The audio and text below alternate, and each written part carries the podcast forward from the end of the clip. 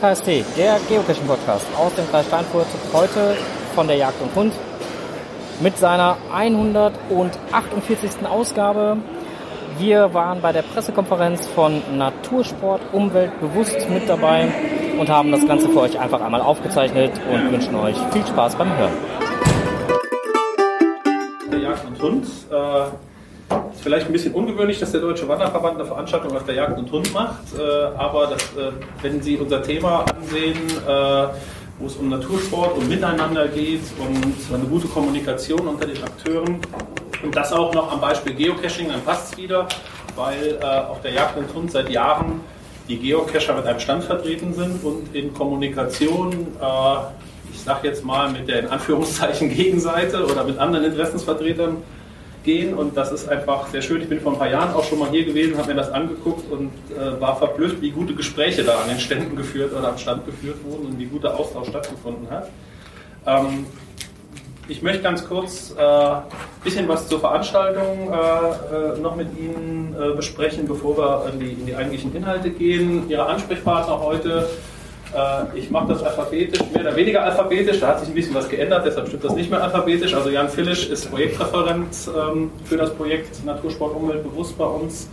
Ähm, ich bin der Projektleiter. Wir haben äh, einen Ausfall und ganz kurzfristig einen Ersatz. Der Frank Elskamp ist für Michael Segers, der eigentlich eingeplant war, eingetreten. Er hat aber aus äh, aus ähm, familiären Gründen musste er ganz kurzfristig absagen. Und dass so schnell jemand eingesprungen ist, der gesagt hat, er macht das, zeigt, dass in der Geocaching-Szene das Wort Community und Gruppe ganz hochgeschrieben wird. Das ist, dass das so unproblematisch funktioniert hat. Als wir gestern nachgefragt haben, klappt es denn, dass jemand anders kommen kann, war das überhaupt kein Thema. Von daher vielen Dank, äh, dass das so kurzfristig geklappt hat.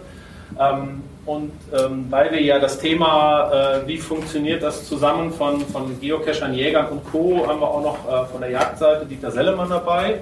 Er ist auch gleichzeitig im Beirat unseres Projekts als Vertreter äh, aus der Region, aber benannt vom Deutschen Jagdverband. Also von daher ähm, haben wir genau diese beiden Seiten, die wir heute ein bisschen, die wir zum Anlass nehmen, das Thema näher zu beleuchten, mit vertreten paar allgemeine Dinge zu unserem Projekt. Das Projekt Natursport Umwelt bewusst äh, hat sich zum Ziel gesetzt, ähm, ja, das Miteinander äh, zu verbessern, die Rahmenbedingungen dafür zu verbessern. Ähm, und äh, wir gucken dabei nicht nur auf eine Nutzergruppe, sondern versuchen den Blick zu weiten und zu sagen, wer ist überhaupt von einer Natursportart, in dem Fall am Beispiel Geocaching, überhaupt alles betroffen. Sie wissen, dass das Thema der Nutzung von, ich nenne das jetzt mal Wald und Flur, also Offenland und Wald, äh, intensiver geworden ist in den letzten Jahren. Es gibt immer wieder neue Nutzergruppen, die auftauchen. Das Geocaching ist gerade mal äh, 18, 19 Jahre alt. Ähm, also 2000 wurde der erste Cache gesetzt äh, oder gelegt. Äh, und wie ich jetzt erfahren hatte, war das ein Eimer, äh, wo wo Unterlagen für eine Tagung drin waren. Und weil man sich nicht getroffen hat, hat der eine dem anderen geschrieben, die Unterlagen für dich für die Tagung nächste Woche, die findest du unter den Koordinaten. Und so war die Idee fürs Geocaching geboren. Das fand ich eine ganz spannende Geschichte. Und äh, Geocaching haben wir deshalb als Beispiel, weil das ähm, noch jung genug ist, um, ich sage jetzt mal, unter anderen Natursportarten wie Wandern, Radfahren, äh, Skifahren noch eine sehr junge Sportart zu sein oder Aktivität zu sein. Die meisten Geocacher würden sich nicht als Sportler bezeichnen, schätze ich mal, aber ähm, passen trotzdem in die Definition von Natursport. Ähm, und auf der anderen Seite ist da schon so viel passiert in Richtung Selbstregulierung, in Richtung Strukturbildung, dass man äh, ganz gute Ansätze ziehen kann, wie funktioniert das denn? Nur, wo wir auch merken, das wissen aber noch gar nicht so viele, welche guten Ansätze es im Bereich Geocaching gibt. Und deshalb äh, äh, haben wir uns dem Thema Kommunikation und auch dem Miteinander und dem, wie erreichen wir denn die Menschen, vor allem die nicht klassisch organisierten, ähm, in diesem Projekt sehr stark äh, verschrieben. Das kann man in einem haben wir ein Bild gefunden, was das sehr schön darstellt. Äh, das kommt aus dem Sauerland, da sieht man auch das Rotersteig-Symbol noch, also einen Wanderweg haben wir drauf, wir haben Mountain, Mountainbiker, wir haben auch Tier- und Pflanzenwelt. Also die, wie klappt es denn miteinander? Und an welcher Stelle klappt es denn gut und wo nicht so gut und wo ist es vielleicht notwendig, sich gute Lösungen zu überlegen? Das ist so ein bisschen der Hintergedanke, aber das Bild hat es ganz gut äh, wiedergestellt. Wir hatten vor zwei Tagen im Sauerland ein Dialogforum, wo wir mit 50 Leuten äh, in eine sehr schöne Diskussion gegangen sind und das hat äh, tatsächlich sehr gut funktioniert, mit 50 Leuten zu diskutieren. Es haben sich fast alle beteiligt und es gab einfach ein gutes Setting, Ähm, es kamen schöne, spannende Ansätze bei rum.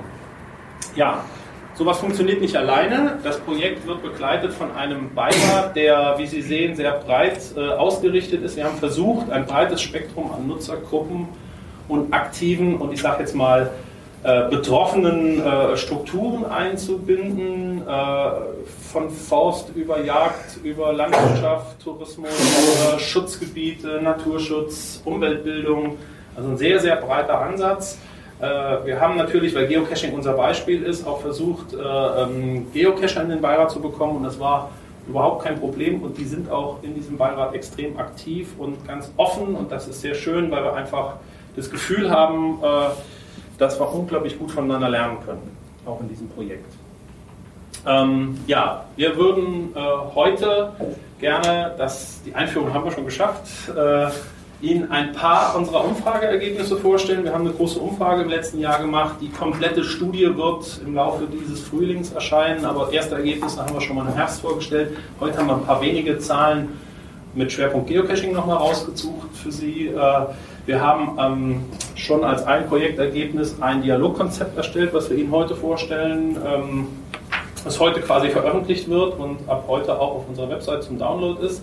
Und wir starten auch heute auch ein äh, Ergebnis oder Zwischenergebnis im Projekt, eine Videokampagne. Wir haben angefangen im letzten Jahr Video-Statements von verschiedenen Nutzern zu sammeln, kurze Video-Statements, 20, 30, 40 Sekunden, um die verschiedenen Perspektiven, die es in der Landschaft gibt, äh, möglichst breit darzustellen. Und da haben wir natürlich teilweise aus dem Bereich Geocaching, wir haben aber auch Wanderer, wir haben Mountainbiker, wir haben aber auch den Forst, wir haben aber auch Menschen, die gar keiner Gruppe einzeln zuzuordnen sind, die selber vielleicht Naturnutzer sind, äh, aber sagen, sie beobachten was. Da sammeln wir auch weiter Video-Statements. Das wird quasi uns bis zum Projektende und darüber hinaus äh, auch noch begleiten, dass wir immer wieder Stimmen sammeln, um zu zeigen, ähm, es gibt für einen Raum sehr, sehr viele Perspektiven. Und wir wollen heute auch gerne mit Ihnen ins Gespräch kommen. Äh, wir sind eine kleine Runde, aber vielleicht klappt es dann, den Austausch besonders intensiv hinzukriegen. Ja, ich fange an, teilen wir das mit dem Jan Fillisch ein bisschen, die Vorstellung unserer Ergebnisse. Der erste Veranstaltungsteil wird ein bisschen Input sein und ein bisschen Information für Sie und dann äh, können wir gerne eine breite Diskussion starten und äh, ich bin ganz zuversichtlich, dass wir viele tolle Themen heute ansprechen. Wir haben letztes Jahr eine große Umfrage, eine Online-Umfrage gemacht. Wir haben insgesamt über 7000 Teilnehmer gehabt und haben uns dann den Luxus erlaubt, nur die Fragebögen auszuwerten, die komplett ausgewertet wurden. Das waren 5886, immer noch eine breite Basis. Wir wissen, dass eine reine Online-Umfrage auf die Gesamtbevölkerung nicht repräsentativ sein kann, weil sie online ist. Bei den Geocachern würde ich sagen, kann man fast schon in Richtung Repräsentativität gehen, weil alle online sein müssen, um ihr Hobby zu machen.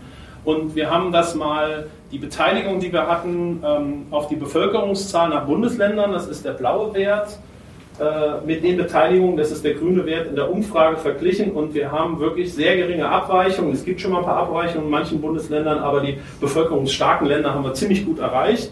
Also wir haben das Gefühl, dass wir eine breite Basis für die Aussagen haben, die wir hier machen können, auch wenn es keine klassische Repräsentativität ist, äh, haben wir das Gefühl, dass die Daten wirklich sehr gut nutzbar sind. Ähm, wir haben uns innerhalb dieser Gruppe dann, äh, wir haben zuerst gefragt, das sollte ich vielleicht nochmal darstellen, welche Aktivität machen Sie draußen? Also wir haben ganz konkret Natursportler angesprochen und dann mussten die Leute ankreuzen, was sie machen und sie konnten aus 34 vorgegebenen Antworten wählen und nochmal selber was dazu schreiben. Also zum Beispiel Stand-up-Paddeln hatten wir nicht auf der Liste und das ist relativ häufig unter Sonstiges genannt worden. Wir hatten aber sonst die Klassiker wie Wandern, Radfahren, Mountainbiken, äh, natürlich Geocachen und haben auch ganz gezielt auf die Geocacher die Umfrage ausgesteuert. Das heißt, wir haben eine Überrepräsentativität auf die Gesamtsumme. Von den 5886 haben 2587 dann gesagt, dass Geocaching ihre Hauptaktivität ist. Und wir haben noch, ich sag mal, ungefähr 850 äh, Wanderer, die gesagt haben, Wandern ist ihre Hauptaktivität, um die 800 Mountainbiker und auch die, eine ähnliche Größenanzahl von Reitern. Also wir haben die Klassiker relativ breit in der Umfrage, haben aber ganz gezielt ähm, dann für die einzelnen Aktiven, Aktiven äh, ähm, dann nochmal Auswertungen gefahren. Und beim Beispiel Geocaching mal ein Beispiel, wir haben nach den Motiven gefragt und äh, es ist immer ein Motivbündel und Sie sehen hier, die ersten vier sind relativ äh, stark ausgeprägt, äh, Spaß haben, draußen sein, Natur erleben äh, und Ausgleich zum Alltagsstress. Äh, und dann wird, wird, die Motivation in den anderen Ausprägungen ein bisschen geringer. Zum Beispiel Gesundheit oder Fitness sind 30 Prozent. Das ist zum Beispiel bei sportlicheren Aktivitäten viel höher. Äh, beim, beim, Mountainbiken oder beim Wandern ist Naturerleben oft der Nummer eins. Also das, äh, wenn man nach einzelnen Sportarten unterscheidet, gibt sich ein unterschiedliches Bild. Aber bei den Geocachern, es ist ja ein Spiel, Geocaching, ein Hobby. Äh, deshalb ist es auch passend, dass Spaß im Vordergrund stehen soll. Und von daher hat uns das nicht überrascht, dass das ein sehr hohes Ranking in der Umfrage hat. Ganz spannend, das gilt quasi für alle Natursportler in der Umfrage. Wie wichtig äh, ist das Thema Umwelt- und Klimaschutz?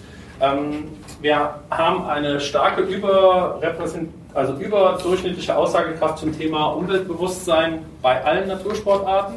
Äh, meistens um die 70, 75 Prozent sagen, es ist mir sehr wichtig. Im Vergleich dazu, wenn Sie die bevölkerungsrepräsentative Studie des Umweltbundesamtes anschauen, also ähm, die Umweltbewusstseinsstudie, dann liegen Sie bei ungefähr 50, 55 Prozent, denen das sehr wichtig ist. Also der, der Anteil derer, die sich dessen bewusst sind, unter den Leuten, die draußen unterwegs sind, ist höher. Jetzt kann man die Huhn- oder Ei-Frage stellen.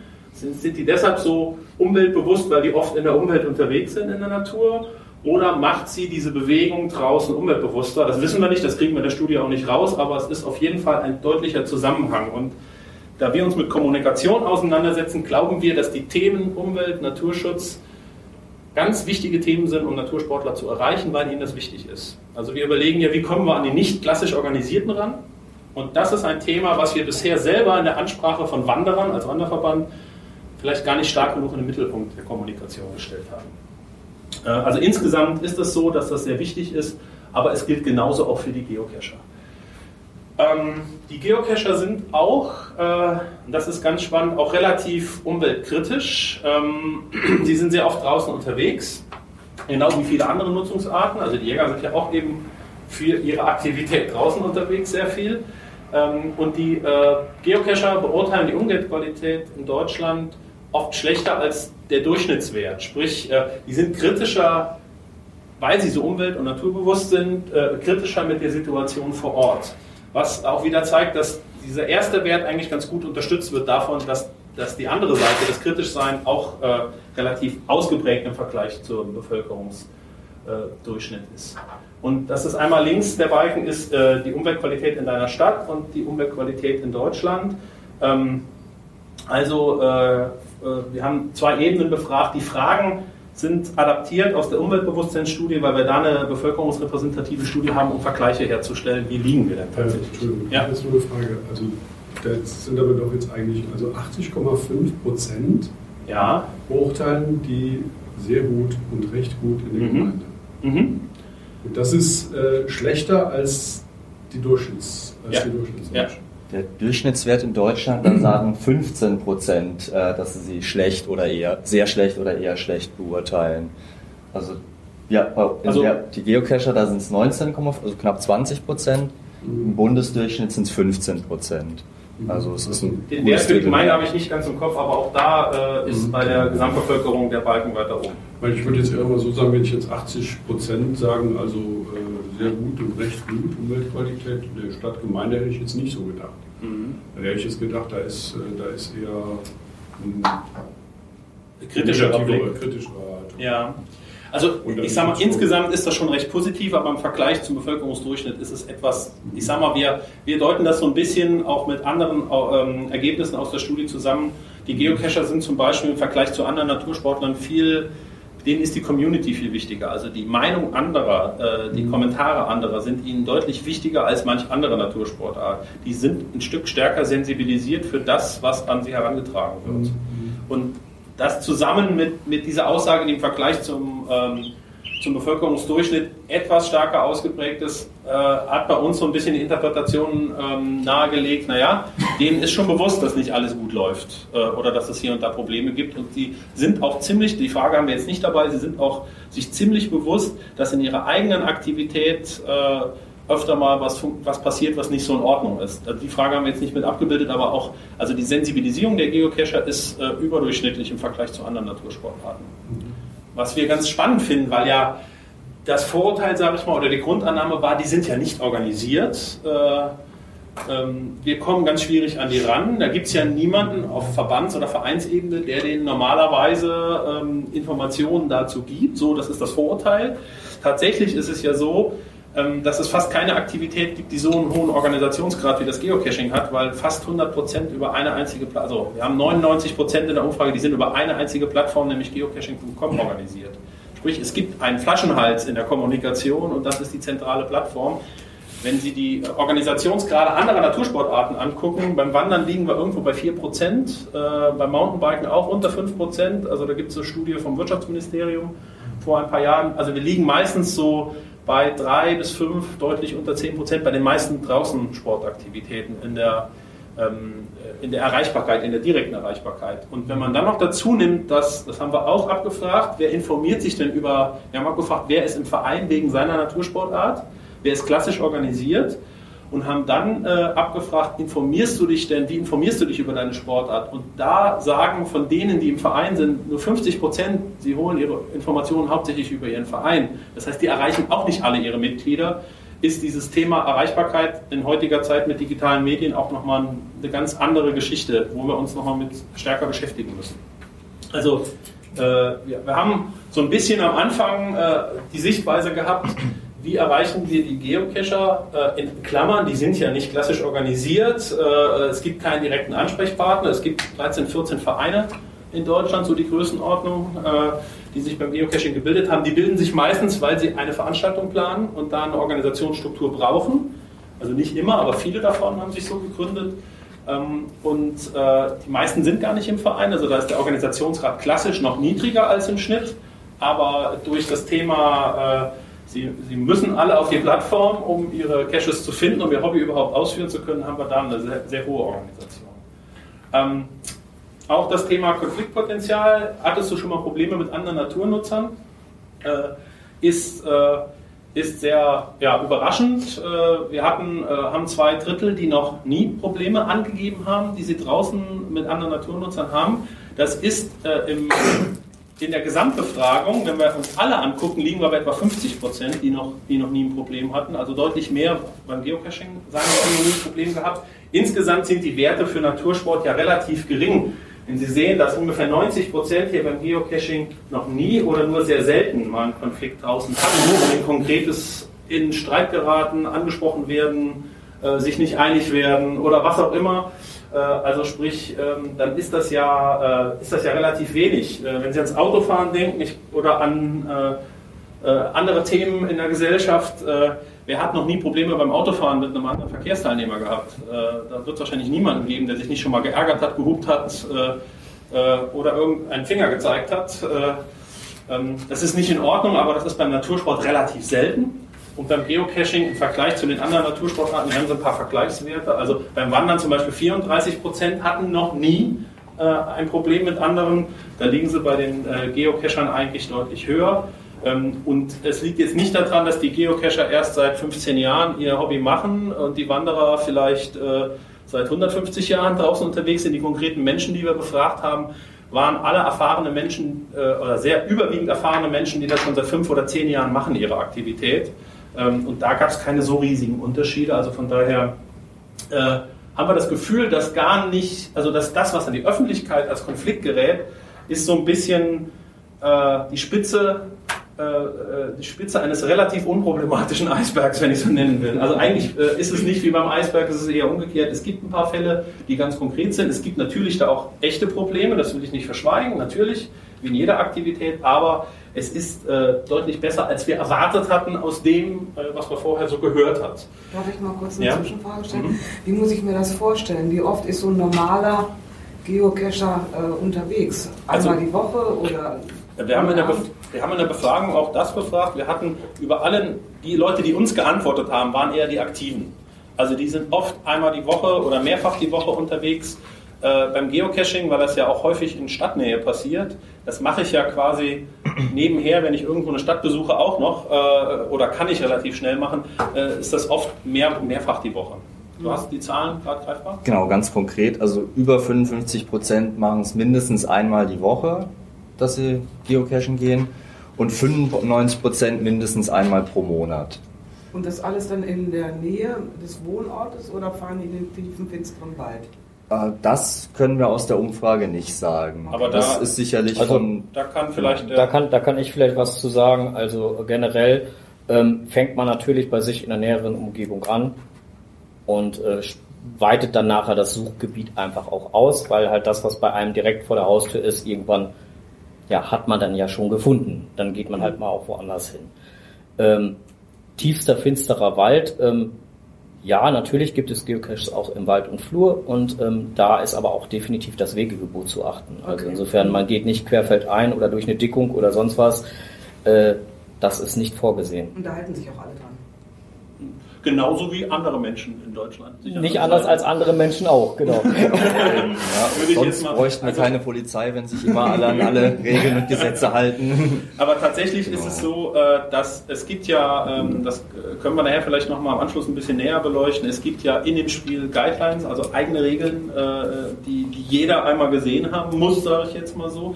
Es gibt selbst, wie soll ich, Selbstkontrollmechanismen im Geocaching, die vielen gar nicht bekannt sind, die ziemlich gut funktionieren. Also äh, können wir vielleicht nachher noch ein bisschen ausführen. Also es gibt tatsächlich schon gute Mechanismen.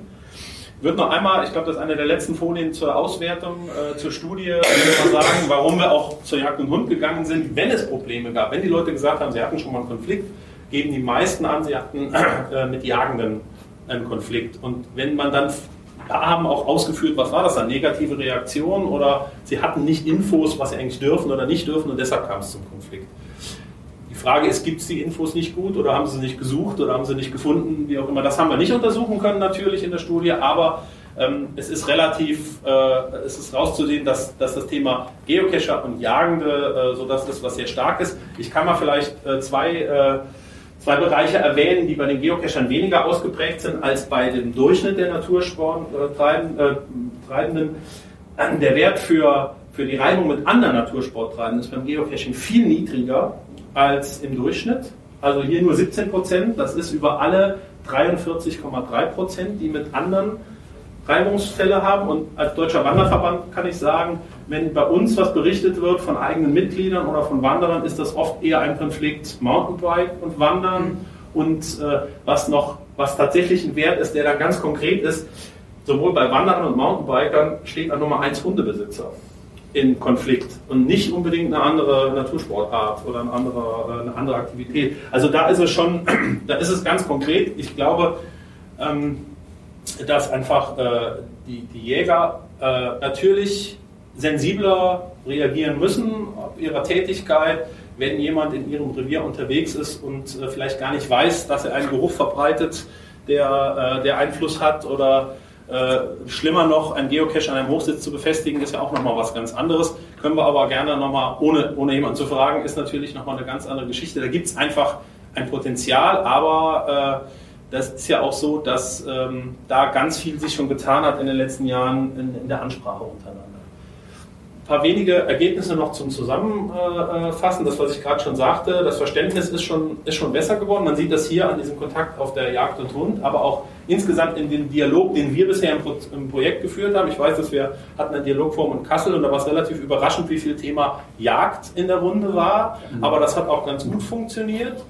Ich weiß nicht, äh, Dieter, äh, du hattest danach auch Kontakt noch weiter Ja, zu hatte, also da in der Runde war ja einer, ich weiß nicht, ob ihr das so mitgekriegt habt, der mich relativ angenommen hat, sage ich es mal so, in unserer Sprache. Und er hat sich hinterher entschuldigt für diese Ansprache, die er da gemacht hat. Und ich habe ihm dann meine Karte gegeben und gesagt, pass auf, lass uns hinterher mal reden im anderen Umfeld. Und das habe ich bis jetzt zweimal gemacht und das ist die Kasseler Gegend darum. Und das läuft also im Moment, äh, ja, wir werden uns jetzt im Frühjahr nochmal treffen.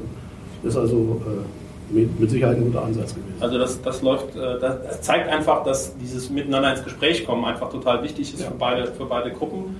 Ähm, was für uns wirklich auch nochmal äh, wichtig war, dass der Organisationsgrad, der eben nicht klassisch ist, aber eben beim Geocaching über die Listing-Plattform äh, bei nahezu 100% liegt oder bei einem sehr, sehr hohen Prozentwert, viel, viel höher als bei allen anderen Natursportarten. Ähm, dass Natur- und Umweltschutz sehr wichtige Themen sind, nicht nur für die Geocacher, sondern für alle Natursporttreibenden. Es ist manchmal schwierig, dass wir haben uns eben über Selbst- und Fremdbild unterhalten im Vorgespräch hier schon mal. Ähm, also ich spreche nochmal für die Wanderer. Ich habe in Wandervereinen äh, bei erfahrenen Wanderern oft Skepsis dabei, ob Mountainbiker tatsächlich Natur erleben wollen. Aber wenn ich die Befragung mir durchgucke, ist es doch definitiv so, das Hauptmotiv beim Mountainbiken ist Natur erleben. Und wenn die Leute das von sich sagen, dann ist das zuerst mal so. Dann müssen wir das zuerst mal so annehmen, auch wenn wir das Gefühl haben, die können ja gar nicht, also aus Wanderersicht, aus vielleicht älterer Wanderersicht, die können ja gar nicht wirklich Natur erleben, die sind ja viel zu schnell unterwegs. Nein, die haben einfach eine andere Art von Zugang und zuerst mal muss ich den akzeptieren, um dann im Gespräch rauszukriegen oder vielleicht darüber zu sprechen, was nicht so gut untereinander läuft. Und wir haben das Gefühl aus mehreren Zahlen der Umfrage, dass die Geocacher und natürlich vielen Gesprächen, dass die Geocacher größtenteils sensibilisiert dafür sind, dass es auch mal Konflikte geben kann mit anderen. Das haben wir in anderen Natursportarten aus der Umfrage weniger stark ausgeprägt. Das mag auch damit zusammenhängen, dass das Thema Geocaching am Anfang eher so ein bisschen ein, ich nenne das mal Geheimthema war. Also, äh, äh, dass man nicht so in der Öffentlichkeit gestanden hat und dass das inzwischen seit mehreren Jahren aber einen sehr starken Prozess gab, dass es einfach sehr stark in der Öffentlichkeit wahrgenommen wird und dass in der ersten Zeit dadurch auch ein paar Konflikte aufgekommen sind, dass es eben diese Reibung zwischen, ne, wir bleiben mal unter uns und eher äh, im, im, nicht so sichtbaren Bereich und im sichtbaren am Anfang sehr stark aufgepoppt sind und das deshalb nochmal mehr Dynamik gehalten hat. Aber inzwischen hat sich da schon sehr, sehr viel ergeben. Ähm, wir haben erste Ergebnisse äh, im September schon mal veröffentlicht. Diese Ergebnisse finden Sie bei uns auf der Website, ähm, auf der Website Natursport bewusst und da gibt es äh, einen Download-Bereich unter Gut zu wissen. Ähm, können Sie aber auch gerne bei uns nochmal anfordern. Also die Infos gibt es. Wir versuchen sehr transparent im Projekt mit allen Ergebnissen zu sein. Die komplette Studie wird im Laufe des Frühjahrs veröffentlicht. Da sind wir noch ein bisschen an, an tiefen Graben in den Daten. Genau. Ähm, ein greifbares Ergebnis, das, was wir jetzt schon vorlegen können, äh, neben diesen ersten Zahlen, äh, die wir jetzt äh, darstellen konnten, ist das Dialogkonzept. Äh, wir haben zusammen mit einer, äh, ähm, einer Kommunikationsfachfrau äh, an dem Thema, wie gehen wir denn dann, wenn wir die Leute erreicht haben, mit ihnen um, gefeilt und haben dazu jetzt mal die wichtigsten Punkte aufgeschrieben und ich bitte Jan Fillisch, quasi hier zu übernehmen, einmal das Dialogkonzept vorzustellen, aber dann auch äh, die weiteren Infos, die wir in Richtung Video-Statements gemacht haben. Bitte. Dankeschön. Genau, von mir natürlich ein herzliches Willkommen. Ähm, das Dialogkonzept haben wir Ihnen ja allen in die Mappen getan. Ähm, ich werde aber jetzt trotzdem einfach mal ein bisschen was dazu erzählen, dann kann man das nachher noch ein bisschen im Detail anschauen. Ähm, so sieht es aus. Und die erste Frage, die man stellt, warum braucht es überhaupt ein Dialogkonzept? Was ist der Sinn? Ähm, wir haben festgestellt, man redet zwar sehr, sehr oft mit anderen Leuten, aber es ist selten tatsächlich ein Dialog. Ähm, es ist oft eher sowas, man versucht die anderen zu überzeugen und das ist dann eigentlich schon gar nicht mehr tatsächlich ein Dialog, sondern das ist dann mehr eine, Dia äh, eine Diskussion oder Debatte sozusagen, wenn man das so betrachtet, weil die Idee des Dialogs ist, ich möchte mit dem anderen einfach reden. Ich habe kein konkretes Ziel dabei.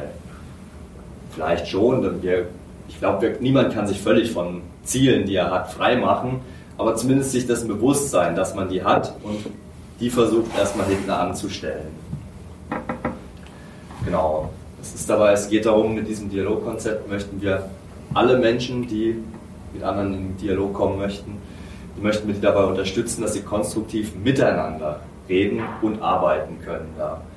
Denn so kann man dann zusammen an Lösungen arbeiten oder vielleicht ergeben sich so Lösungen, die dann für alle in Ordnung sind und wo dann alle zur Not am Schluss dann sagen, ja, das passt für uns, das setzen wir so um. Und damit hat man einfach eine viel bessere Akzeptanz dann im Endeffekt, wenn das sich dann draußen praktisch umgesetzt wird. Als wenn einfach nur eine Seite sagt, das machen wir jetzt so, weil dann fühlt sich die andere Seite nicht mitgenommen und ja, dann haben wir alle schon erlebt, was dann passieren kann, wenn jemand damit nicht einverstanden ist und es einfach anders sieht und beschließt, er macht das jetzt so. Genau, was bieten wir mit dem Dialogkonzept? Ähm, wir haben es ein bisschen so aufgebaut, der, den Anfang bildet ein bisschen ein theoretischer Überbau, wo einfach ein bisschen vorgestellt wird, welche Sachen stecken dahinter, mit welchen Grundlagen arbeiten wir denn dafür? Was nutzen wir dafür? Und dann bietet es natürlich auch Grundlagen und praktische Hilfsmittel. Und da als Beispiel einfach mal so, wie setzt man Leute hin? Wenn wir jetzt so sitzen, wie wir heute hier sitzen, ist das eigentlich nicht die beste Form für den Dialog, weil die Hälfte sieht nur Hinterköpfe und äh, ja, man sitzt sich schon mal gegenüber, so frontal, das ist auch schon mal nicht so günstig. Genau. Äh, dann andere Sachen, auf was kommt es drauf an, wenn man zuhört, weil jeder hört doch immer zu, oder? Ähm, aber man muss halt sich auch ein bisschen Gedanken machen, wenn ich zuhöre, ist es auch wichtig, dass ich dabei den anderen auf, ausreden lasse. Dass ich auch mal kurz damit nicht gleich dem anderen ins Wort falle oder wenn eine Pause entsteht, dann vielleicht auch mal kurz erst den Gedanken sacken lassen und dann erst was sagen. Und natürlich ganz wichtig, Feedback geben. Ähm, und nicht einfach nur sagen, das war jetzt äh, bescheiden, sondern vielleicht dem anderen sagen, was man gut daran fand, weil an den Sachen, die man gemeinsam gut findet, daran kann man dann arbeiten und daraus was weiterentwickeln. Genau, wir haben auch ein paar Übungen drin, die dann dabei wichtig, oder Beispiele für Übungen, wie man sowas gestalten kann. Einfach die Idee zum Beispiel, wenn man sich hinsetzt, wir machen mal einen Rollenwechsel. Also heute in unserer heutigen Runde spielen die Geocacher, die Jäger und andersrum zum Beispiel. Und allein dadurch muss man sich schon mal Gedanken machen, ja warte, was will denn der andere oder warum will er das denn? Und wenn man sich das bewusst macht, ist man auch auf jeden Fall schon mal den nächsten Schritt weiter. Ähm, versuchen natürlich wenig, wollen natürlich nichts vorschreiben, aber haben es trotzdem Do's und Don'ts genannt. Ähm, das ist einfach dann für Projektträger, haben wir geschrieben, weil irgendjemand muss diesen Dialogprozess ja organisieren. Und da haben wir ein paar Sachen aufgeschrieben, die da wichtig sind, dass man einfach nicht die anderen überfährt, dass man sich damit abspricht und Dinge in der Art. Äh, wir haben versucht, das Ganze mit praktischen Beispielen zu unterfüttern. Äh, ein paar sind aus dem Bereich Geocaching, äh, unter anderem auch eben die Veranstaltung hier auf der Jagd und Hund, weil das ein wunderbares Beispiel ist. Genau. Und wir haben zwar ein paar Exemplare davon drucken lassen, aber stellen es natürlich trotzdem äh, auf der Webseite zur Verfügung, auch wie vorhin schon erwähnt, in dem gleichen Bereich. Da kann sich jeder das runterladen. Genau. Und oh, genau. Dann bin ich eigentlich auch schon am Ende vom Dialogkonzept. Entschuldigung, wo ist euer Stand hier auf der Jagd? Wir, wir sind nicht auf der genau, Jagd die, die Geocacher kannst du vielleicht sagen, Frank? Genau, die Geocacher sind, auf, äh, sind hier auf äh, der Jagd und Hund vertreten. Wir sind in der Halle 3b ähm, und haben dort den Stand E24. Ähm, da kann man gerne zu uns kommen und dann halt das Gespräch suchen. Kannst du vielleicht sagen, wie es dazu kam, dass ihr hier auf der Messe schon so regelmäßig äh, seid? Wir sind seit 2011 hier auf der Messe äh, und werden im Prinzip jährlich äh, vom Landesjagdverband NRW ähm, eingeladen, um dann halt auch einfach in den Dialog mit den Jägern, Förstern, Grundeigentümern zu gehen. Ähm, am Anfang 2011 war das schwierig, da überhaupt eine Kommunikation aufzubauen. Jetzt mittlerweile ist das, hat sich das deutlich gewandelt. Ähm, es gibt ab und zu ähm, noch Gespräche über Spannungsfelder, aber im Großen und Ganzen ist das eher so ein gegenseitiges Erklär mir doch mal wie. Mhm. Und ähm, das ist eigentlich ja gut. Das ist eine gute Tendenz. Frage. Eine Frage zum Hintergrund oder Anlass für die heutige Veranstaltung. Sie sind Vertreter des Deutschen Wanderverbandes mhm. und springen hier für die Geocacher äh, in die Bresche. Äh, insgesamt ja, mhm. um, umwerben Sie die Geocacher ja oder sagen Sie sind gar nicht so schlimm, äh, wie die Allgemeinheit das sagt. Äh, warum machen Sie das? Mhm. Warum äh, ist nicht hier vorne ein Vertreter der Geocacher-Plattform? Die ja scheinbar einen äh, Organisationsgrad von 100% hat. Ja. Äh, also die Geocacher-Plattform sitzt in Seattle. In den, die sitzen in den USA. Es gibt keine deutsche Dependance. Ja. Die haben einfach einen langen Anfahrtsweg hierher. Wir hatten Vertreter äh, von Crownspeak bei dem Dialogforum in Kassel, zwei Stück. Äh, wir hoffen auch, wir haben ja noch ein Dialogforum wieder auf einem Geocaching-Event in Hamburg im Mai. Äh, die Wahrscheinlichkeit, dass dann äh, vielleicht auch noch mal jemand dafür zu gewinnen ist, äh, ähm, ist relativ hoch. Wir haben einen ganz guten Kontakt aufgebaut inzwischen, was sehr gut ist. Warum wir uns äh, engagieren für dieses Thema ist, ähm, einerseits, wir sind als Verband deutscher Gebirgs- und Wandervereine, zwar Wandern ist unser Hauptthema, aber wir sind eigentlich der Verband der Landschaftsvereine, nenne ich das jetzt mal, Harzclub, Schwarzwaldverein, Schwäbischer Albverein, die sind in einem bestimmten Landschaftsteil aktiv. Also die machen nicht nur Wandern, die machen auch Naturschutz, Heimatpflege, Mundart, Brauchtum und so weiter. Also das sind, ich sag mal, regional gesettelte Strukturen. Äh, das ist der, das ist das eine. Also Wandern ist unsere Hauptaktivität. Zweitens ist es so, dass wir das, dass das Geocaching von dem, von der Ausübung her dem Wandern am nächsten kommt. Die Menschen gehen äh, wenigstens die letzten paar Meter in der Regel zu Fuß zu ihrem Cache. Sie nutzen auch oft Wanderwege und äh, ein Hintergrund äh, für uns ist, diese Nutzer, Nutzung in der Natur wird immer dichter gefühlt. Also wenn wir mit Waldbesitzern sprechen, kriegen wir zu hören, es sind immer mehr Menschen im Wald, äh, es wird immer mehr. Ähm, und wenn jetzt Konflikte auftreten, die sehr in die Öffentlichkeit gespült werden, wie zum Beispiel beim Geocaching, und dann irgendjemand aufsteht und anfängt zu sagen, wir müssen das Betretensrecht einschränken, dann hat das, hätte das dann direkten Einfluss auf die Fußgänger und Wanderer. Und weil wir nicht wollen, ist warten, bis sowas kommt, äh, wollen wir ziemlich früh hingehen und sagen, welche Einflüsse. Geocaching ist nur unser Beispiel. Wir, der, das Ansinnen ist am Beispiel Geocaching. Dann danach zu sagen, dieses Dialogforum ist nicht rein Geocaching bezogen, sondern sagt, was passiert, wenn die nächste Natursportart kommt, die neue, welche Fragen muss ich mir stellen? Da arbeiten wir auch noch dran. Es wird so einen Handlungsleitfaden geben. Welche Fragen muss ich mir stellen? Welche Rahmenbedingungen muss ich abklopfen? Also wer ist davon überhaupt betroffen? Mit wem muss ich sprechen? Und wie kann ich dann damit umgehen? Das ist unser Ansinn. Wir wollen also quasi für den Bereich Natursport ausgehend vom Beispiel Geocaching und mit dem Schwerpunkt Wandern natürlich, weil das unser Kernthema ist, dann sagen, was passiert, wenn das nächste kommt. Weil die Wanderer sind im Endeffekt auch immer betroffen, wenn eine andere Natursportart stattfindet. Und Wandern ist, das haben wir jetzt nicht gesagt, äh, in der Befragung, wir haben ja gefragt, welche Aktivitäten macht ihr äh, und welche ist eure Hauptaktivität? Ist in unserer Befragung Wandern nicht die Hauptaktivität, wenn wir nach Geocaching ausgespielt haben, aber bei denen, die auch wandern, ist Wandern mit großem Abstand die meistverbreitete Aktivität unter allen Natursportarten. Und deshalb engagieren wir uns für diesen Bereich so stark. Also Geocaching ist unser Beispiel. Äh, aber äh, ich, meine Aufgabe ist nicht, mich fürs Geocaching einzusetzen, sondern die Zahlen und die Gespräche, die wir haben und das, was wir erfahren, zeigt uns, das Thema hat viele Facetten und es gibt viel mehr positive Aspekte bei dem Thema, als man auf den ersten Blick sieht. Und das stellen wir einfach auch so dar, wie wir es empfinden. Ich erinnere ja. mich ähm, beim runden Tisch, äh, den, mhm.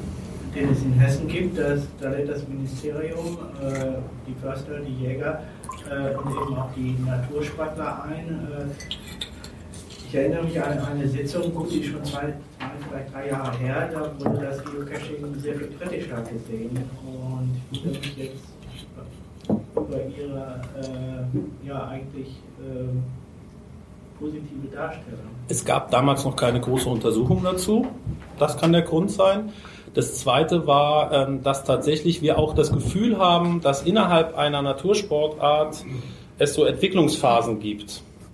Und je früher man in einer Natursportart, desto weniger gesettelt ist so eine Natursportart, sage ich jetzt mal ganz allgemein in so einem Lebenszyklus.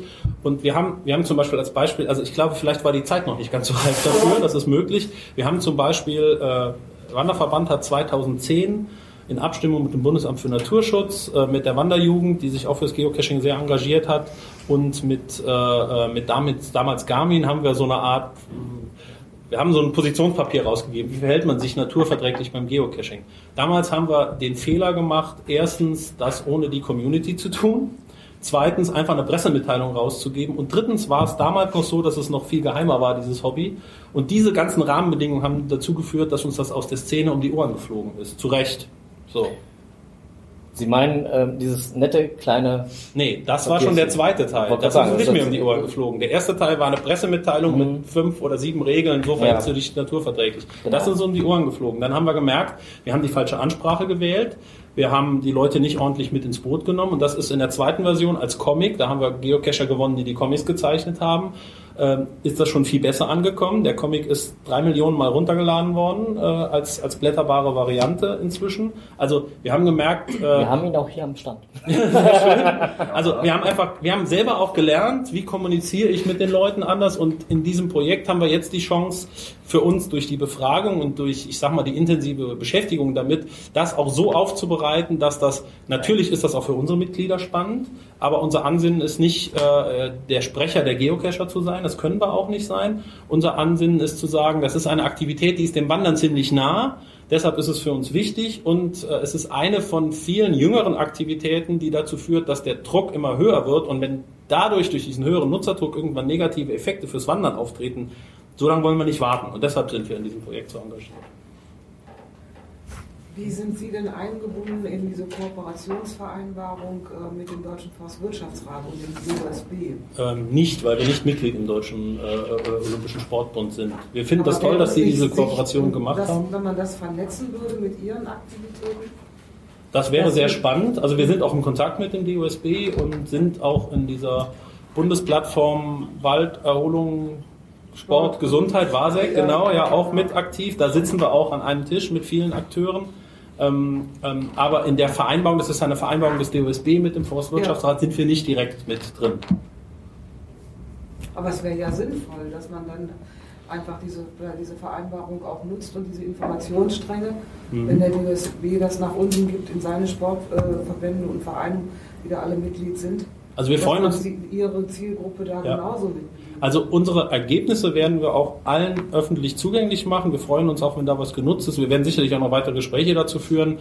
Ähm, aber äh, das muss dann auch von den anderen Organisationen gewollt sein, sage ich jetzt mal so. Natürlich, wir können das nicht äh, beeinflussen in dem Sinne, wir können nicht sagen, bitte macht das. Wir können die bitten, aber wir können nicht dafür sorgen, dass es das passiert. Darf man fragen, mit in welcher Größenordnung jetzt Bundesministerium und Umweltbundesamt das Projekt fördern? Mhm. Was wird Ihnen an Mitteln zur Verfügung gestellt? Ach, die genaue Summe habe ich nicht im Kopf, aber ähm, ich glaube, die Projektsumme ungefähr für zwei Jahre Projektlaufzeit sind ungefähr 130.000, 140.000 Euro. Und da haben Sie einen eigenen Mitarbeiter eingestellt? Wir haben eine halbe Stelle, Herrn Philisch, okay. äh, und wir haben eine studentische Mitarbeiterin äh, hier hinten. Hallo.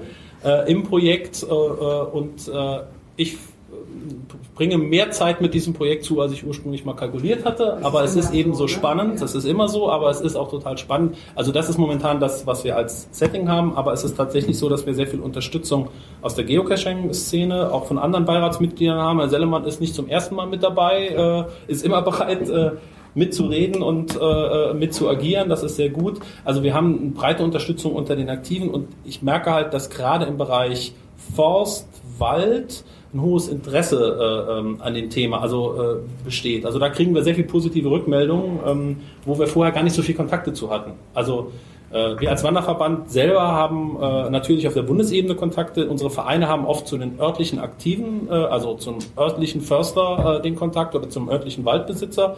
Ähm, aber durch dieses Projekt schaffen wir es jetzt einfach auch die Kontakte zu verbessern, was mhm. unheimlich hilfreich ist, um dieses Thema auch ja, sinnvoll zu bespielen.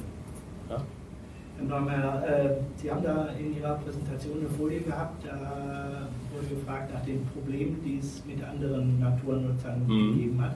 Habe ich das richtig in Erinnerung, dass äh, die Reiter nur 17 Prozent der Reiter äh, eben nur Probleme mit Nee, noch nie Probleme hatten. Noch nie hatten. Also die Reiter haben tendenziell okay, gesagt, sie haben öfter Probleme gehabt. Darf genau. ich das für mich als äh, gutes Ergebnis werten? Äh, das heißt ja, wenn es keine Probleme gab, hat man sich in der Regel auch ordnungsgemäß verhalten. Das kann man nicht unbedingt ableiten, weil die Probleme können ja nicht von dem, der befragt wurde, verursacht worden sein, sondern die können ja vorgekommen sein, weil er jemanden getroffen hat, mit dem dann ein Problem stattgefunden hat. Also das heißt ja nicht, dass es sagt leider, die Befragung kann natürlich nicht so tief gehen, in jedem Einzelfall rauszukriegen, wer hat denn ich sag mal, angefangen oder wer hat sich ja. korrekt verhalten. Es ist eher so, dass die Zahl, also dass die Reiter, aus welchen Gründen auch immer, das können wir die Zahlen nochmal, also diese qualitativen Aussagen können wir jetzt nicht nochmal äh, gucken, die haben wir jetzt nicht ausgewertet hierfür, äh, was die Leute, die den Probleme hatten, angegeben haben. Aber es sind nur 17 Prozent, die noch nie äh, Probleme hatten. Das heißt, unter den Reitern ist der Anteil derer, die sagen, sie hatten schon Probleme, deutlich höher als bei vielen anderen Natursportarten. Okay. Aber warum das so ist, ob das am Reiter oder an dem anderen Partner in der Natur gelegen hat. Also ich kann mir jetzt mal rein, rein, äh, rein spontan würde ich sagen, Hundebesitzer und Reiter könnte ein Thema sein, weiß ich nicht ja. genau. Dann hängt es ja nicht unbedingt am Reiter, äh, ähm, ja. sondern an der anderen Position vielleicht. Also das weiß man nicht so genau. Das können wir in der Studie nicht so genau rausfinden. Äh, Im Gegensatz zu den anderen äh, Natur Sportartverbänden haben wir ja einen sehr hohen Organisationsgrad. Richtig, Bei uns liegt der ja. bei etwa 50 Prozent. Mhm. Und äh, deutschlandweit äh, werden über die Landesverbände so etwa 80.000 äh, Reitabzeichen mhm. jedes Jahr abgelehnt. Und bei jedem dieser Reitabzeichen ist äh, Naturschutz ein mhm. Thema. Und äh, auch bei der Trainerausbildung ist Naturschutz ein äh, sehr, sehr wichtiges Thema. Und äh, ich muss auch sagen, äh, in Hessen ist das so, dass wir äh, nicht nur gute Kontakte zu dem äh, Waldbesitzerverband haben und auch zum Landesjagdverband.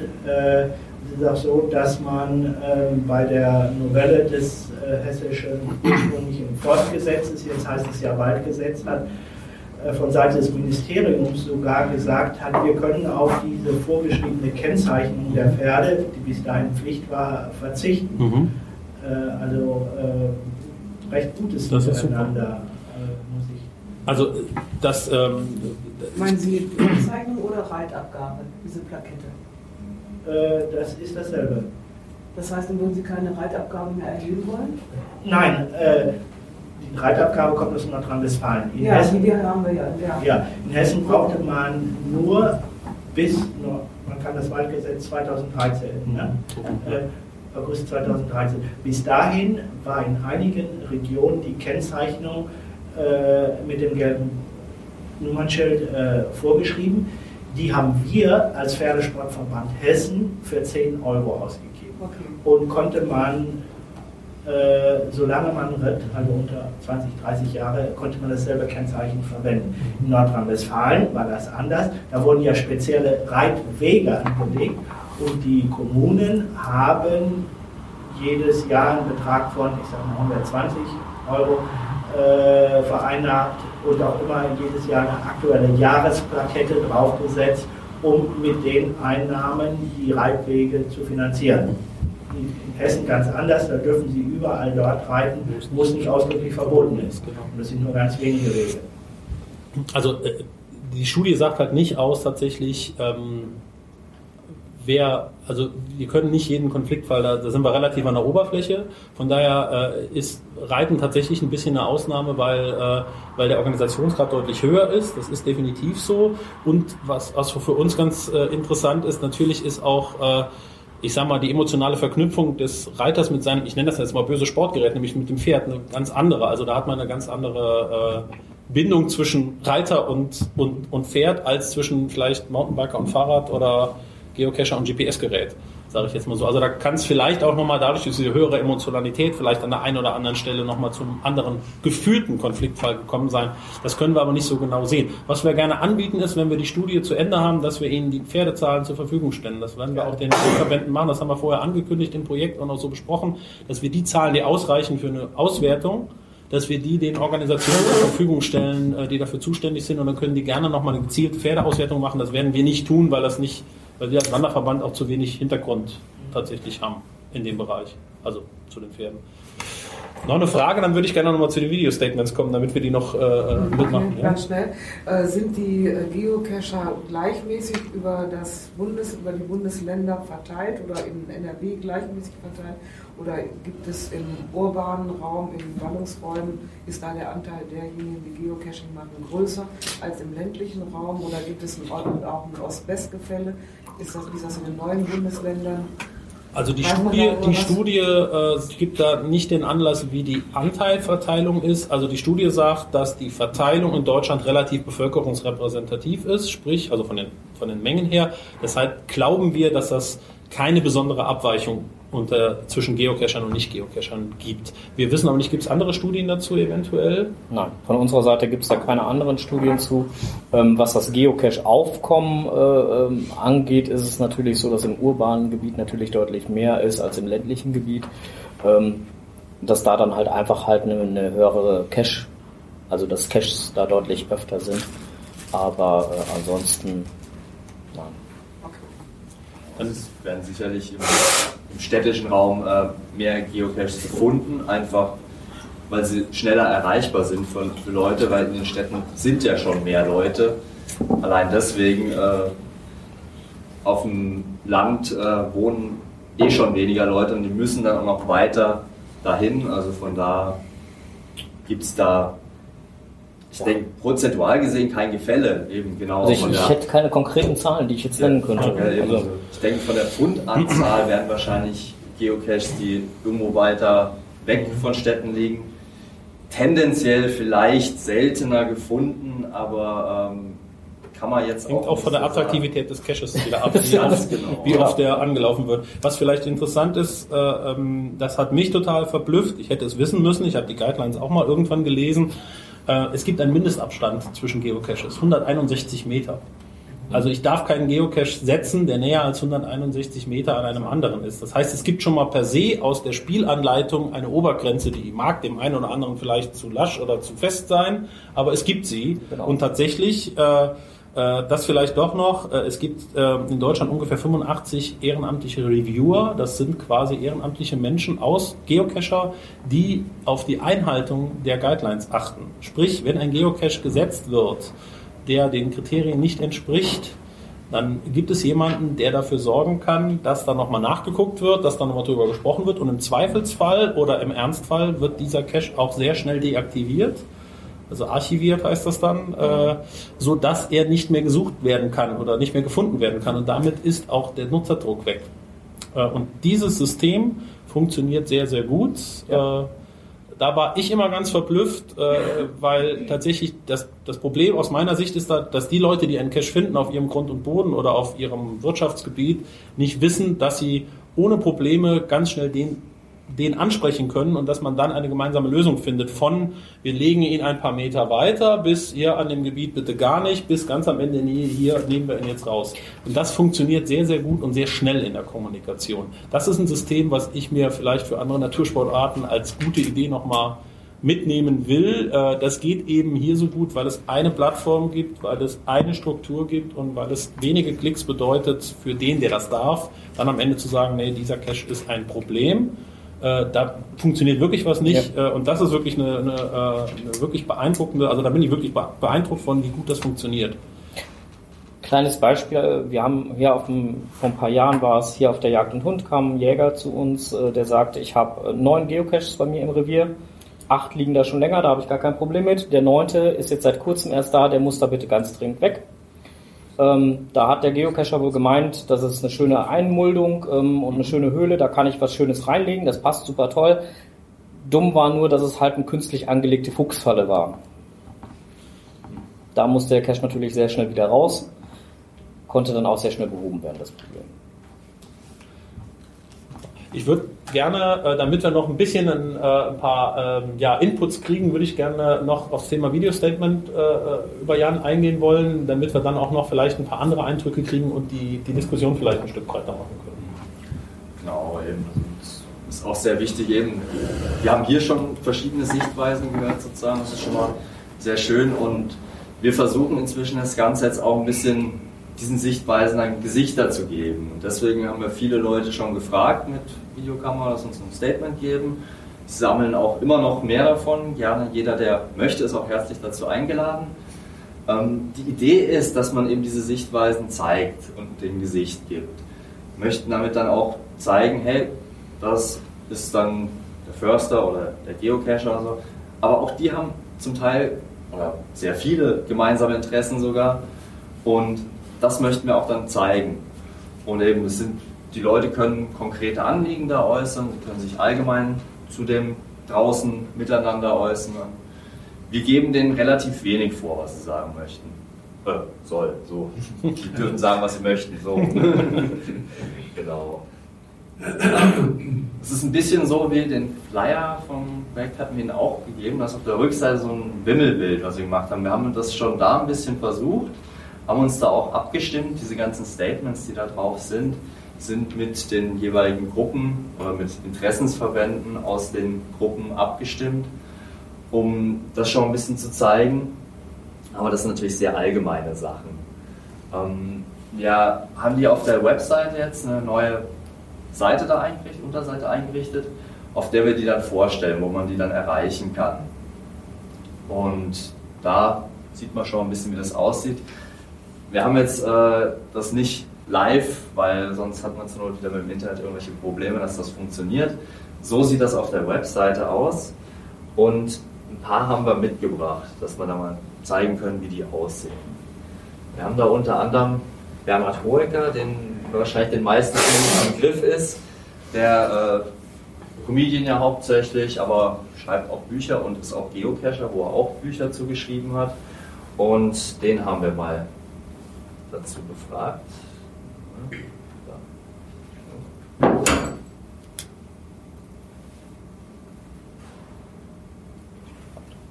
Was ich wichtig finde, ist für alle, die sich in der Natur aufhalten, auf andere treffen und sich genau über diese aufregen, mal ganz kurz in deren Situation zu versetzen. Wenn man läuft und trifft einen Radfahrer und man stelle sich vor, man muss selber diesen Berg hoch, dann hat man auch keinen Bock, immer wieder abzusteigen, nur weil da irgendwie jemand herumläuft. Umgekehrt, wenn man irgendwo hängt äh, und äh, irgendwo herunterfährt und ein, ein, Fußgänger schleift sich den Weg hoch, dann ist es gleich sinnvoll, wenn man sagt, komm, ich bleib mal kurz stehen, dann kann der in Ruhe im Tritt bleiben. Ich kann ja einfach wieder losrollen. Genau. Also die sind nicht lang, diese Statements, und haben jedes Mal einen anderen Aspekt, aber äh, wir versuchen einfach diese Vielfalt der, der äh, Geschichten wiederzugeben. Wir freuen uns drauf. Hohecker ist im Mai auch äh, auf dem Geocaching, auf dem Giga in äh, Hamburg, in Hamburg und äh, ist, glaube ich, im selben Raum nach uns dran. Ja. Also wir hoffen, vielleicht kriegen wir noch ein neues Statement von uns. Mal gucken. Genau, und dann ähm, ein Name, der wahrscheinlich hier im Raum den wenigsten was sagt, Brian Roth. Das ist der, einer der Gründer und Präsident der Firma Geocache, äh, der Firma Groundspeak, die die Seite geocaching.com betreibt. Den konnten wir letztes Jahr auch äh, treffen. I think the most important thing is for people to communicate. You know, if, if we can talk to each other about how we want to work together to preserve nature, to take care of it, and also to enjoy it, I think we can find the right balance. If we don't talk, then I think it leads to conflict. So communication, I think, is the most important thing for everybody. Genau, also man sieht, äh, wir haben verschiedene Ansätze, wir haben verschiedene Themen. Bernhard Hohecker hat ein sehr privates, spezielles Beispiel sozusagen genannt. Brian Roth springt mehr auf so einer Metaebene schon fast darüber. Ähm, Michelle Fausten ist eine Radiomoderatorin und Veranstaltungsmoderatorin, die ähm, im September für uns eine Veranstaltung moderiert hat und die sich dann auch noch dazu geäußert hat. Also wir fragen tatsächlich jeden, den wir vor die Kamera kriegen, äh, will er was sagen, um diese Vielfalt darzustellen. Das heißt, wir werden sie nachher auch nochmal belästigen und fragen. Äh, und äh, wir kriegen tatsächlich auch relativ oft ein Statement.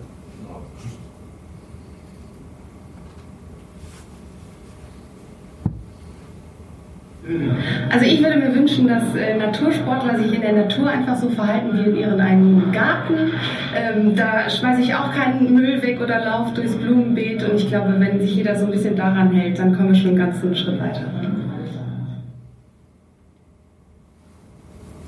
Genau, sie spricht Wünsche, die sie an andere Naturnutzer draußen hat, aus.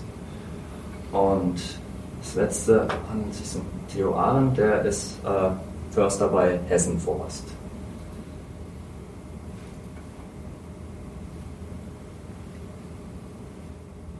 Wir haben einen der trockensten Sommer seit Aufzeichnungen der Wetterereignisse hier in Deutschland erlebt. Ein deutliches Vorzeichen für den Klimawandel, der ansteht, den auch kein ernstzunehmender Wissenschaftler äh, oder auch die Naturbeobachter, die Menschen, die sich mit der Natur beschäftigen, bezweifeln. Aus dem Grunde ist die herzliche Bitte, der Appell an alle, die den Wald für ihre Zwecke auch nutzen, zu welchen Zweck auch immer, das zu berücksichtigen und besonders fair mit der Natur umzugehen.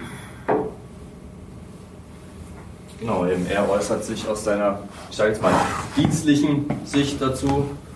Sagt auch, hier, darauf kommt es uns als Förstern jetzt im Moment gerade speziell an. Genau. genau. Ja, das waren die drei Beispiele. Ich würde gerne die Chance nutzen, jetzt in die Diskussion zu gehen und würde äh, Dieter gerne dich bitten, auch noch vielleicht ein kurzes Statement, musst du nicht in eine Kamera machen, aber äh, äh also deine Perspektive nochmal wiederzugeben und dann alle einzuladen, dass wir vielleicht einfach die verbliebene Zeit nutzen, uns nochmal ja. auszutauschen. Sie dürfen da auch gerne noch Fragen stellen, aber Sie können uns auch sagen, was Ihre Anliegen sind. Wir sind noch wir sind im Projekt noch in der Phase, wo wir gerade für dieses Thema Handlungsleitfaden noch am Sammeln sind. Also wir sind sehr über Anregungen und Ideen auch dankbar. Ja, würde ich gerne tun, oder werde ich gerne tun. Ich bekam also vom DJV die Anfrage, ob ich äh, damit hingehen würde in dieses Gremium. Und da ich mittlerweile ein paar 30 Jahre, Jahre Jäger bin und seit fast 30 Jahren Lernort Natur mache, das heißt, das, was wir machen draußen in der freien Wildbahn, in freier Natur, den Kindern, den Erwachsenen näher bringen, ist das natürlich hier auch eine tolle Sache. Denn wie oft kommt es vor, dass da oben auf der Totschießkiste jemand sitzt und unten kramt irgendjemand unter der Kiste rum und sucht sein, sein Cash. Und da oben der hat so einen Hals und da unten der wird angemacht. Gibt natürlich Reibereien und keiner weiß, wovon der andere spricht. Das ist das Problem an der Sache. Und deswegen ist die Kommunikation sehr wichtig. Und das, was wir eben schon gehört haben, dass man das Ding sehr schnell weglegen kann, dass es Möglichkeiten dazu gibt. Es aber auch Möglichkeiten dazu gibt, sich mit dem da oben auf der Kiste zu unterhalten. Ist auch gegeben, aber der da unten steht, weiß natürlich nicht, wie er da oben an den drankommt, wenn er nicht aus der Kiste rauskommt. Äh, es gibt die Yachtbehörde, es gibt die Yachtgenossenschaften und da bieten wir halt an, über Lerner und Natur sich darüber zu informieren. Wenn irgendwo mal so eine Geocache, Stammtisch, was auch immer ist, warum nicht jemanden einladen, der davon Bescheid weiß, der darüber Bescheid weiß, der äh, die Jagd ausübt und den Leuten sagen kann, was da draußen eigentlich passiert. Und wenn wir draußen sitzen, wenn wir Jagd ausüben, ist das immer ein gesetzlicher Auftrag. Und um das weiterzugeben, ja, ich habe es draußen in der freien Wildbahn, einfach mache ich es immer mit Seifenblasen. Ich sage immer, das Wichtigste, was ich zum Jagen brauche, sind Seifenblasen weil ich bin leidenschaftlicher Nichtraucher, mit den Seifenblasen weiß ich, wo der Wind hingeht. Und wenn mir da 30 Leute unterm Hochsitz herlaufen, oder zwei reichen schon, kann der nach Hause gehen. Der muss auch seinen Wildschaden verhüten in der Feldgemarkung. Und daher entstehen die Riesenprobleme. Geht aber miteinander reden. Das ist die, der Ansatz in dieser Sache eigentlich. Ja. Vielen Dank. Fragen, Anregungen, Kritik? Also, möchte jemand sagen, was fehlt ihm noch vielleicht?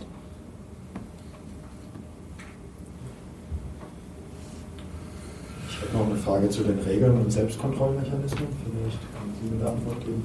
Ähm, sind die relativ kürzlich erst entstanden oder waren die im Prinzip schon mit Entstehung der Community festgeschrieben und seitdem unverändert? Äh Nein, die entwickeln sich auch weiter. Mhm.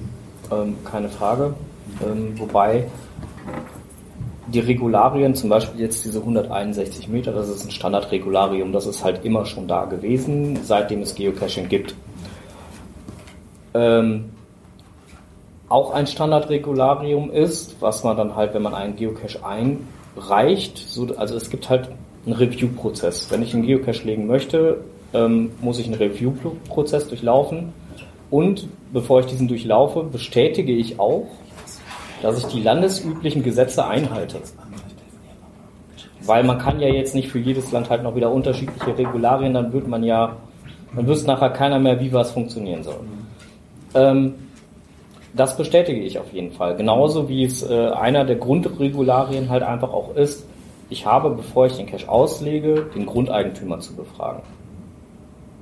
Oder wenn ich im Wald unterwegs bin, Wegegebot. Dass dann halt mal der Cache so liegt, dass man dann halt einen Fuß an die Seite stellt, um dann halt mal eben da dran zu greifen, auch das ist in den meisten Bereichen kein Problem und selbst wenn es dann da ein Problem ist, dann muss man darüber reden.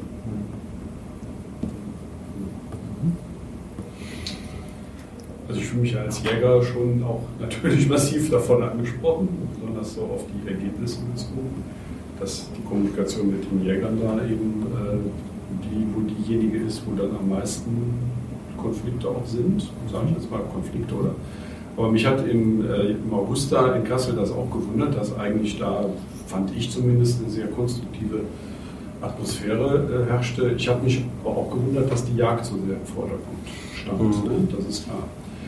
Ähm, ich glaube, das ist immer eine Frage auch der, ja, ich sag mal so persönlichen Art. Ne? Also da kann man, man kann bestimmte Dinge, kann ich jetzt auch mit Konzepten, ist alles, äh, wenn man sich das mal anguckt, also wenn wir Kommunikationstrainings machen, kommen immer eigentlich die, die es nicht nötig haben. Ne? Also das ist, das ist leider so. Ähm, und tja, wenn ich jetzt mal so gucke, also da, wo ich meistens jage, da ist ein reger Betrieb.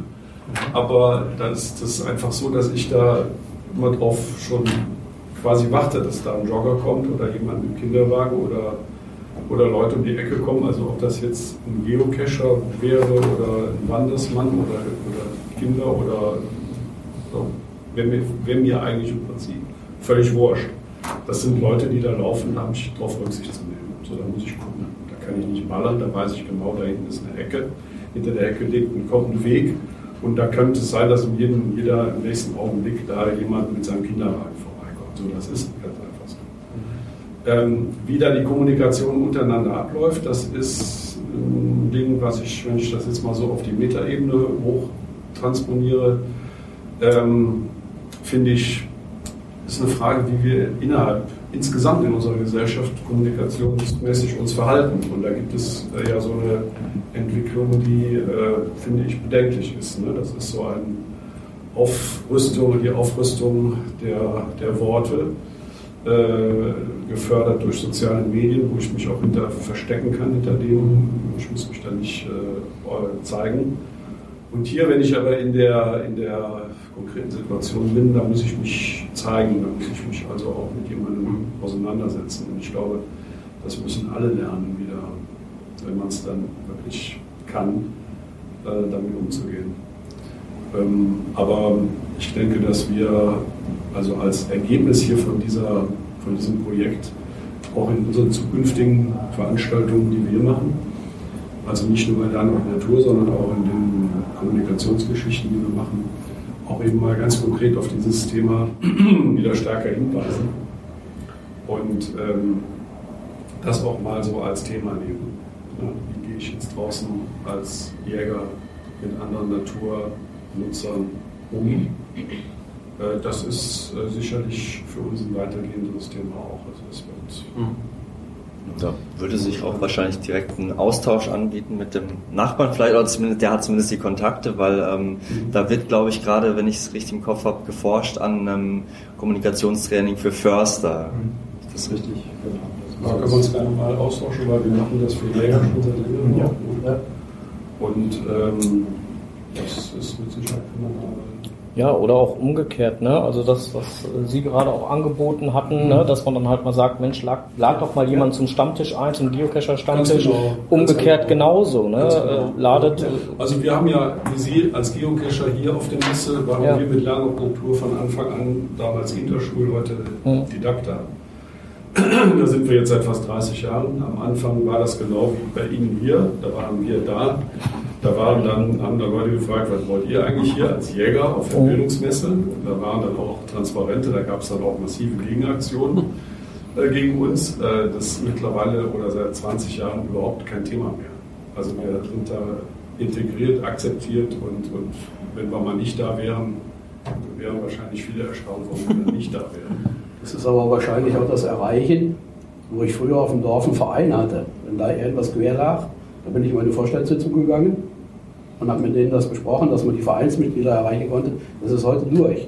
Mhm. Das heißt, ich muss das heute übers Internet machen irgendwo. Und da ist die Gruppe dann, muss man versuchen, die Gruppe, die in meinem Beritt halt ist, zu erreichen. Und das ist halt genau. wahrscheinlich das Problem dabei. Ja, und dafür haben sich halt auch, also jetzt nicht nur zur Ver äh, Veranstaltung von Events oder so, sondern halt dafür haben sich auch einige Vereine, Geocaching-Vereine einfach auch gegründet, um als Ansprechpartner ja. zu fungieren. Ja. Damit man halt einfach jemanden hat, den kann ich ansprechen, der gibt es dann entsprechend weiter. Oder man kann halt wirklich mal so eine kleine Veranstaltung machen. Oder so. Stammtisch, kleine Wanderung, reicht. Ja. Ich weiß nicht warum, aber ich war immer, früher immer der Meinung, Geocaching würde ausschließlich im Wald stattfinden. Jetzt habe ich gelernt, dass es ja nicht so ist. Äh, hoch, äh, ist der Prozentzahl der Maßnahmen, die im Wald stattfinden? Kann ich gar nicht verifizieren. Ähm, haben wir so statistisch noch gar nicht erhoben. Ähm, Geocaching findet im Prinzip überall statt. Also ob das jetzt im Waldbereich äh, ist, ob das im urbanen Bereich ist, ähm, ob das unter Wasser ist beim Tauchgang. ähm, also letztendlich kann man Geocachen mit jeglicher anderen Sportart ja. ähm, auch kombinieren. Aber vom Gefühl her, was würden Sie sagen? Kann ich nicht sagen. Kann ich überhaupt nicht einschätzen. Das, was, was man, glaube ich, sagen kann, ist, äh, je mehr Menschen vor Ort sind, entweder weil sie da wohnen oder weil das ein Freizeitziel ist, also je, Mensch, je mehr Menschen unterwegs sind, desto eher kommt jemand auf die Idee, hier könnte ich jemandem was Tolles zeigen und deshalb auch einen Cash setzen. Deshalb glaube ich, dass tatsächlich äh, deshalb das Gefühl ist, dass in den Städten mehr Caches liegen, weil da mehr Leute sind. Genau. Ähm, und das ist äh, in der Landschaft sehr, sehr unterschiedlich. Um Kassel rum haben sie eine ganze Menge. Äh, und dann gibt es andere Städte im Umkreis, wo sie in den Grüngürteln nicht so viele Geocaches haben. Das ist sehr, sehr unterschiedlich. Aber tatsächlich das Gros ist tatsächlich eher ortsnah, weil eben da auch äh, die Zugänglichkeit einfacher ist. Und es gibt wie bei allen Bereichen natürlich Extreme. Sie können beim Geocaching den Cache direkt am Weg haben. Es gibt aber auch Caches, wo sie für Klettern oder sonst was machen müssen. Das kann man unterschiedlich kritisch sehen, aber das wird auch in der Regel mit ausgegeben und die meisten Leute, also wirklich das Gros der Menschen, die das so nebenher vielleicht auch betreibt, ähm, er wandert. Er wandert das oder fährt man Fahrrad ein Stück und, und macht dann was. Also das ist tatsächlich, äh, es spielt sich überwiegend entlang der Infrastrukturen ab, die die Menschen in anderen Freizeitbereichen auch nutzen. Noch eine Frage. Ähm findet Geo, ist Geocaching äh, eine deutsche Erfindung oder äh, wo kommt es her? Sie haben gesagt, es ist äh, eine neue Sportart. Ähm, mich machen diese 161, 161 Meter Abstand, die zwischen den Caches zu halten sind, irgendwie stutzig. Das hört sich so an, oder da könnte man vermuten, äh, international sind es so und so viele Meilen oder Inches oder was auch immer und das ist Korrekt. umgerechnet worden. Korrekt, also es kommt ursprünglich aus Amerika. Aus Amerika, okay. Deswegen eine Zehntelmeile ist das eben, ja, genau. Achso. Ja. Wie messe ich das? Wie, wie messe ich das?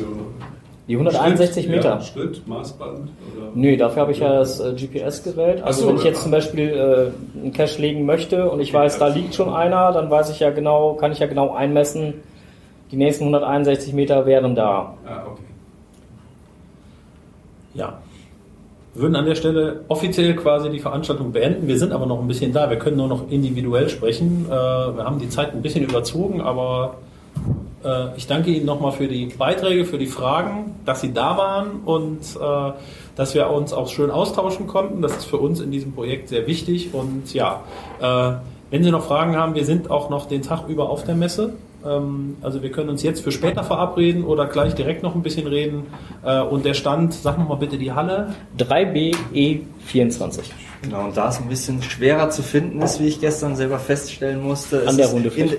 in- Es ist in der hintersten Ecke sozusagen. Da ist äh, so ein, ein, ein, ein, ich sag, ein Aber Eventgelände. Mit GPS ganz direkt. einfach zu An der Halle nicht mehr so. Da habe ich die Koordinaten aber noch nicht genommen. Genau, ja. ja, und vor allem natürlich nochmal auch ganz herzlichen Dank an Dieter Sellemann und Frank Elskamp, dass sie heute hier waren und uns unterstützt haben. Genau. Viel Spaß auf der Jagd.